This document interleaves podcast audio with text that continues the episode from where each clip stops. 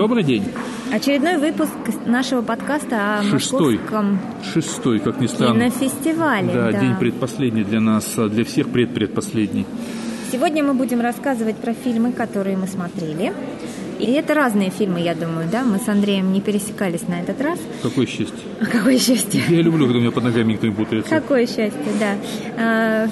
Фильмы, которые я посмотрела, со знаком минус будут в сегодняшней беседе почти все.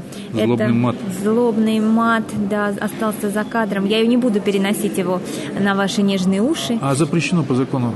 И Тем более, Андрей говорит, запрещено по закону. А, тогда к фильмам. «Принять вызов» режиссера Роба Нильсона, который на этот раз приехал сам представлять фильм на Московский кинофестиваль. Его до этого долго звали. А, А он ломался. а он не смог по каким-то причинам и не приехал и в прошлом, и позапрошлом году. На этот раз он был счастлив и рад увидеть э, москвичей, которые, гостей там столицы, да, которые собрались в зале. А, и о фильме мне сказать практически нечего. Это такой, ну, анонс предваряет его словами «кошмары по-американски». Для меня этот фильм тоже был таким кошмаром. Это, это что-то, нечто вроде, вроде документалки о э, непонятных людях, говорящих на непонятные темы, никаким образом не трогающие э, какие-то разговоры ни о чем. Вот, то есть, если поставить камеру в обычном кафе, то через там, пару часов вы будете иметь материал, чтобы смонтировать такой фильм. И мне он вот в этой связи, в этом ключе не показался никаким достойным внимания. Поэтому едем дальше. Фильм «Сибирское воспитание» Габриэля Сальватореса, тоже очень известная фамилия, известный режиссер, а, привлек внимание своим сюжетом, который а, фильм поставлен по бестселлеру Николая Лилина, и до сих пор идут спо- споры насчет того, чей это псевдоним. А, Но сам фильм, опять же, у меня не вызвал каких-то особых положительных эмоций по причине того, что это... Режиссер сказал, вы посмотрите эту ленту как ленту не о вас, не о России, да, хотя мы снимали в российской глубинке. Посмотрите эту ленту отстраненно, как бы история о как бы каком-то городе, какой-нибудь страны. Но там не работает этот посыл. Вот не работает, потому что эта история снятая о нас, но глазами, которые нас не понимают. И поэтому она превратилась в некий фарс для меня. Вот э, есть еще коллега Анджей, который смотрел этот фильм, и потом интересно было сравнить бы его мнение о фильме. Он его как бы оценивает скорее как положительное. Для меня это была такая не- некая мука, мучение. Мы его отловим и заставим сказать. Обязательно. Следующий фильм, на который я попала вчера, «Странная история Анжелики» а, де Оливейра, режиссера. А, Здесь заявлена как некая интересная история по сюжету о фотографе, который снимает только что умершую девушку по просьбе ее родителей, а девушка у него оживает на фотографиях. И э, по сюжету, вот по анонсу такому ожидала от я от истории очень многого, гораздо большего, чем на самом деле она дала. То есть это было очень А скучно. зачем он ее снимает? По просьбе, ну, родители вызвали. Ну, вот раньше были так называемые смертные фотографии, да, да. да, А это вот она есть, лежит, да? да. Ее э, только что одели, причесали, и она как живая. Ну да, вот раньше как бы такие смертные, да, смертные фотографии, это Да, было да, там где-то сто лет было. назад такое да, было. ну вот этот фильм, как бы, ну, это та же история, началась она так же. А живает она по-реальному? А оживает она на Или в его разуме? фотографии. В его Она- разуме или... Так и не ясно, в чем разуме. Она оживает, он с ней не летает по ночам. Ух ты, Всё в это- каком смысле летает? В запрещенном? Э, Летает, нет, нет, нет, все красиво, она А. его просто, она в каком-то в этом белом подвенечном платье, в котором ее хоронили, вот ему непонятно, Мистика. мистика, это или не мистика, реальность или нет, но в итоге это снято дико скучно, А, дико такая идея скучно. хорошая. Идея, идея чудесная, я пошла на идею. Я пошла на идею, причем зал, я хочу вам сказать, в этом вот это было нечто. Зал так набился, что невозможно было ни, ни выйти, ни зайти. Ступеньки были заняты, как на триере. При том, что, правда, не первый был зал, да, а какой-то седьмой, там восьмой. Ну Вот, но это было, это первый раз я видела битком, вот как селедки в бочке на этот фильм. И люди стали потом потихонечку уходить, да, ну как бы не получив того, что дает вот идея сама, да. Согласна, что идея да. классная. Реализация идеи, на мой взгляд, мне вот понравилась не- идея. да. не- Тут, можно, тут можно разгуляться. да, да. И э, фильм, и в фин- фин- финалите, наверное, я буду, да, свой рассказ о фильмах.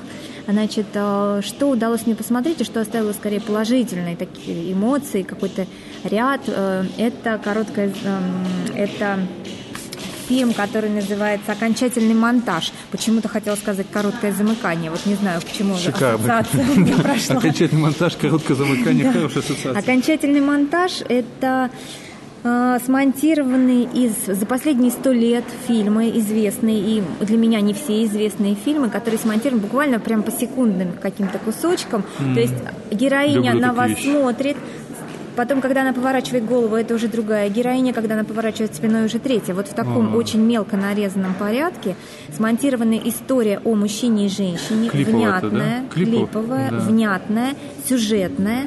И сюжет, конечно, достаточно банальный. Это встреча, любовь, замужество. То есть это в основном не столько а, сюжетный фильм, сколько, наверное, визуальный, да? Он как клип, он такой... Ну, я говорю, визуальный, то есть там сюжет, визуальный, может быть, не важен, не важен он, сюжет, Он да? не важен, и об этом стоит сказать, что снять можно таких сюжетов миллион. Да, Вот, то есть и тут повернуть. важно как. Куда вы Тут важно как, да? Здесь важно Да. как, здесь важно, что выбрали. И я уже об этом написала. Мне кажется, этот фильм чудесен в трех ипостасях. Он, на него смотришь и отдыхаешь, это очень здорово. На него смотришь и понимаешь, и, и можно поиграть с друзьями в игру, если поставить его дома на полочку, да, и в нужный момент вставлять там этот диск, можно бесконечно долго играть в игру «Угадай, с какого фильма кадр», потому что там безумное количество фильмов смонтировано. То есть это не съемочный фильм, а именно монтажный. То есть то есть они монтаж. взяли уже От и до, готовые да, съемки. все известные красота, фильмы. Красота. И это, это, это своего рода такой, можно сказать, шедевр, потому что идея-то банальна, на самом Ну деле. да. Как бы вот она на поверхности, но я не видела такие воплощения этой идеи. А, буду посмотреть. И можно поспорить о том, насколько выбраны фильмы, да, и, ну, это, это будет уже другая история, другие фильмы. А вот режиссер сделал вот так, да, этот а, режиссер а, Палфи, Дьордь Палфи, если я правильно выговариваю, А, и этим фильм интересен. Еще он интересен тем, что вот я, например, поймала себя на мысли в определенный момент, что здорово, что этот фильм покажут заключительный день кинофестиваля 30 числа на открытом воздухе в кинотеатре «Пионер» в ночное время, 22.30 он будет выходить. И вот мысль была такая, под этот фильм классно целоваться в Ох. определенные моменты. Вот. Я себя на этом поймала, потому что есть э, безумно красивая и узнаваемая музыка, которая просто фоном идет на этой истории. История практически без слов. Если слова и песни есть, то они просто фоновые. Можно не смотреть на перевод, который идет с субтитрами, но он там не нужен. Это такая, вс- такая всепонятная вся, вся история. И для меня вот именно завершение фестиваля вот этим фильмом, как бы, да, завершение мое, в моей фестивальной этой неделе, было знаковым. То есть фильм, созданный из кусочков фильмов за сто пр- предыдущих, там есть черно-белые фильмы, старые, новые, там даже есть наши фильмы российские, пару я углядела кадров. Вот. Но это вот такая вот безумно смонтированная фантасмагория, которая дает ощущение фестиваля в то же время, да, и вот этим я завершу, пожалуй, свой рассказ о ММКФ. ММКФ вообще? То есть как бы уже ничего никто не дождется от вас? Ну, почему? Через пару дней несказанное будет сказано, я А, думаю. ну хорошо, хорошо, тоже я испугался. Ну, мне, собственно говоря, от себя добавить не так много. Я э, самое это интересное, сегодня вот это в Фейсбуке уже написал, я тут в разных местах э, гундел по поводу того, что фестиваль начинался очень сильно, чуть ли не каждый день, да не чуть ли, а каждый день хвалил по два, по три фильма, а то и по четыре. Вот, а под конец все так замолчало, потому что мне просто было как бы нечего сказать. Не знаю, тому виной э, неровное распределение фильмов, то, что на начало было поставлено самое, на мой взгляд, э, говорю, что это так называемое имхо, что, на мой взгляд, э, сильное, и на фоне этого просмотренного в начале сильного, все остальное, сильного, все остальное казалось ну, более слабым. Ну, вот то, что я видел там уже последние, наверное, дня два-три было так вот для меня удручающее. То есть оно, не- оно не было плохим, но, как вот кто-то сказал, можно смотреть, можно не смотреть. Это, в принципе, и неплохой вроде бы фильм «Частица», но который не оставил у меня каких-то следов, в принципе, после просмотра. Это и «Чужие воспоминания». Вроде бы и интересные сюжеты, вроде бы и, э, скажем так, сделано неплохо. Но вот, ну, вот никак. Ну, никак. Вот. Э, Я поэтому так вот уже был отчаялся, но вдруг вчера, уже собираясь было уходить, зашел на документальный фильм. Я зашел посмотреть, думаю, ну, там, в случае чего уйду. Ну, я просидел до конца и просидел с удовольствием пресс-конференцию, ее записал, так что вы сможете послушать у нас ее в ленте. Что за фильм? Фильм «Приговоренные». На самом деле фильм, снятый э, британским режиссером, итальянским продюсером в России на российском материале. Он совместный, то есть он буржуйско-российский. От России телеканал 24 ДОК. Вот. э, То есть, соответственно, вы сможете, если не посмотрели на кинофестивале, сможете посмотреть его потом в эфире этого канала, или, может, где-то он еще будет. Фильм не о тюрьме, фильм не о зоне, фильм даже не о зэках как таковых, да? Он о людях и о судьбах, определенных людях, об убийцах, э, приговоренных пожизненному заключению. То есть те, кто вчера должен был быть поставлен к стенке, говорится, быть расстрелянным, после того, как в 96-м, если не ошибаюсь, году была заменена смертная казнь пожизненным заключением, они сейчас вот сидят в особых зонах. Их всего 5, шестая строится в России. Особые зоны очень удаленные. Показано на примере одной 56-й зоны, э, до которой только от аэропорта доехать 9 часов. Вот, то есть она реально запрятана в страшную глушь.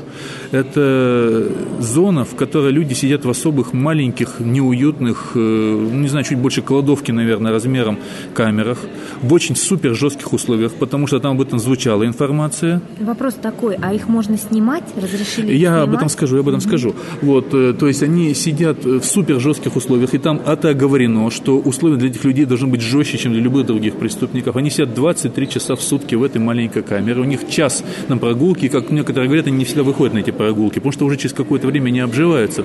Вот. И, соответственно, многие, у них нет никакой связи практически с миром, у них нет ничего, ни рая, ничего нет у них.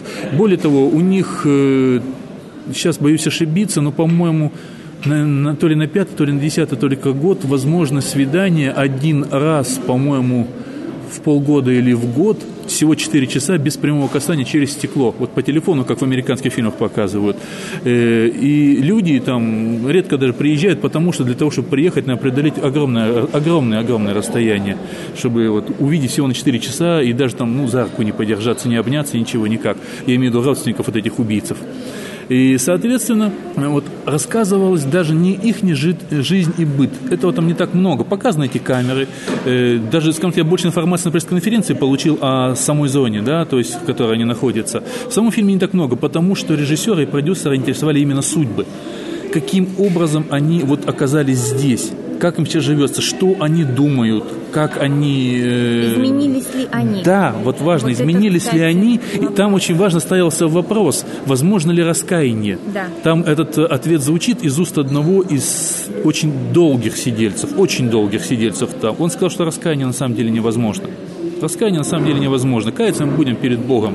Здесь, возможно, жалость какая-то там к э, своим родственникам, еще к кому-то, вот, э, сожаление какое-то, какое-то переосмысление. Очень многие звучало себя оправдывали. Там был один малец, который убил, по-моему, 6 или 8 человек, причем он там вот, он довольно так... Серийный убийца? Он не серийный убийца, он делал это все за один раз, напившись. Причем О, там очень, очень такая душесчипательная сцена есть, потому что как раз к нему сняли момент, когда к нему приезжает мама. Причем мама рассказывает, что в этот день он, ему, он сам говорит, говорит, мама же говорила, он говорит, не, не пей. И мама говорит, рассказывает, он говорит, еще говорит, так прощался, говорит, пошел, говорит, всегда, говорит, там, там, до свидания, далее, в этот день сказал, прощай.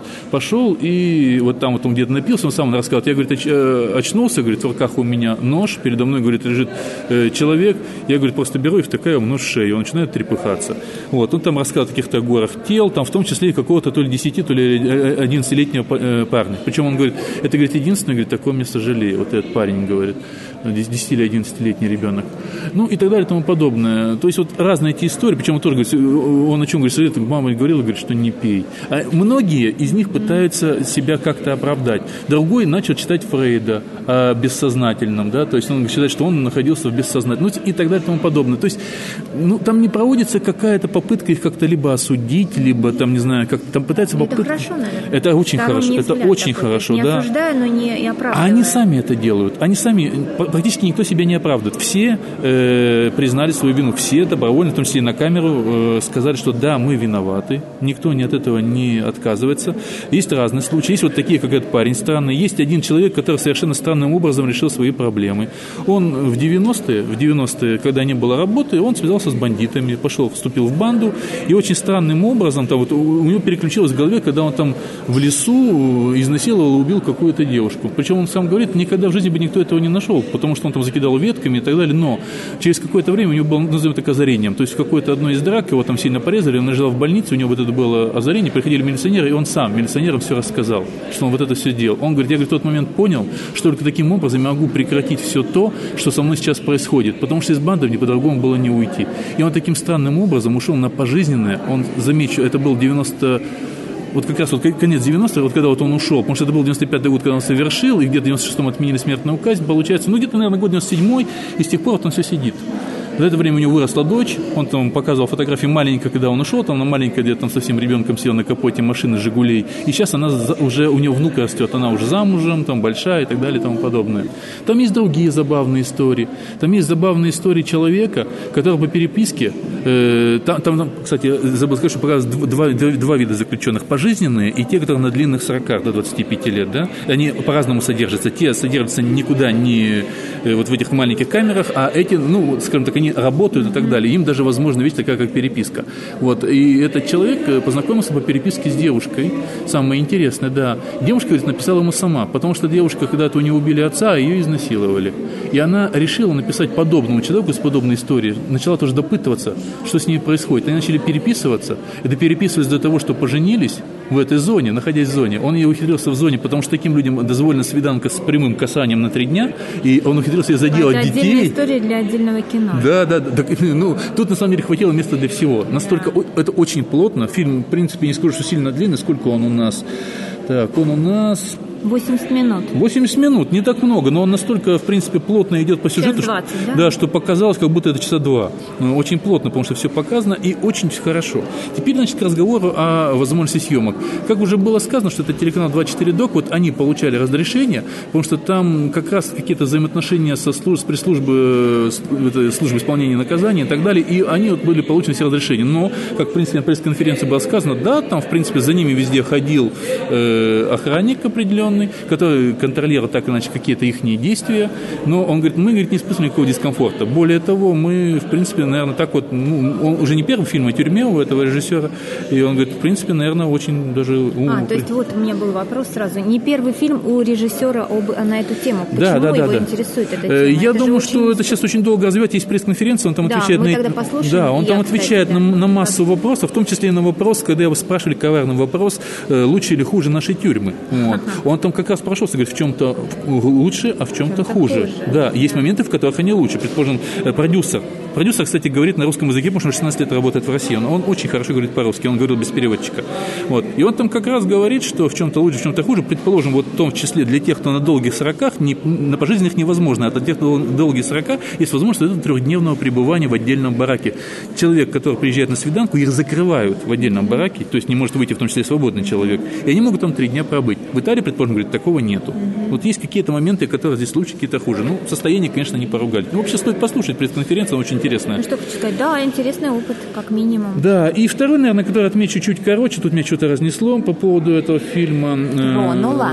Да, да, да, да, да. Да, это сегодня меня как бы опять продолжают доказывать, что все не так плохо, что на самом деле не кончились хорошие фильмы. Это японский фильм «Долина прощаний». Фильм красивый, фильм очень красивый. На самом деле он как бы продолжает, почему их поставил в линейку, он продолжает ту же самую тему. Там мы говорили об э, осознании какого-то своего преступления, да? Тут, по большому счету, то же самое идет тема. О и э, о раскаянии. Человек, который, ну, спортсмен, они, он с группой товарищей, они, напившись, изнасиловали девушку. Э, в Японии страна очень патриархальная, там изнасилованная девушка, она виновата то, что она изнасилована. И, в принципе, у нее судьба очень сильно, как говорится, после этого Сразу пошла под, под уклон, да, пошла да. буквально. Она, она уже была на нервном срыве, а этот человек, собственно говоря, жил и жил. Ну, он как, он тоже ушел тут же спортсменов, их тоже, говорится, из спорта он уже потерял, но он, в принципе, жил довольно-таки успешно. Он стал успешным то ли трейдером, то ли брокером, ну, то есть он, в принципе, занимался вот такой работой, он что-то на бирже там торговал какими-то акциями. Тут, тут не очень подробно этому вниманию уделяется, но он, в принципе, был успешен. И на одной из э, вечеринок он вдруг встречает одного из тех, с кем он эту девушку изнасиловал. Причем тот второй, он довольно-таки легко, он даже хохочет по этому поводу. Он типа ему, брателла, а ты помнишь, говорится, мы вот там девку там типа изнасиловали туда-сюда. Он хохочет, он весел. А тот всю дорогу этим маялся на самом деле, этой, этой своей мыслью. И тот начинает рассказывать, да я, говорит, ее видел вчера в больнице, туда-сюда. И принципе, вот тут все то, что называется, Началось, начинает. Да. да. Он нашел в этой больнице, в принципе, и начал ходить за ней тенью. Естественно, она его там шугала, гоняла. Вот я не буду рассказывать полностью, потому что пока еще есть возможность этот фильм И да, посмотреть. его можно посмотреть. Его можно посмотреть, но вот на самом деле здесь хорошо показано и раскаяние, вот на самом деле раскаяние, попытка искупить, попытка еще как-то изменить, попытка каких-то вот этого грани, когда, может быть, ненависть может превратиться в нечто другое. Вот. Я очень рекомендую этот фильм, он очень интересен как режиссер, как сюжетно однозначно, потому что сюжет абсолютно не избитый. Такой сюжета я еще не встречал пока такого интересного. Э, он очень интересен, в принципе, режиссерский и операторский.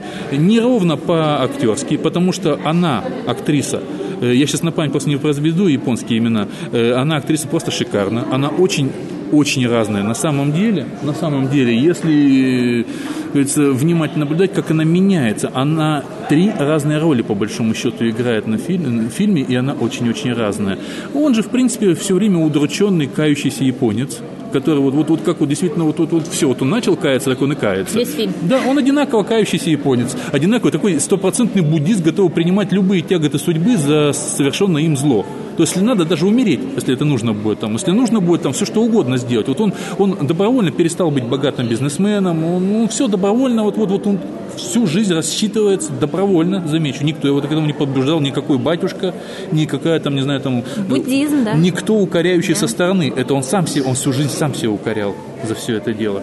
И вот э, у него роль, конечно, как актерская послабее.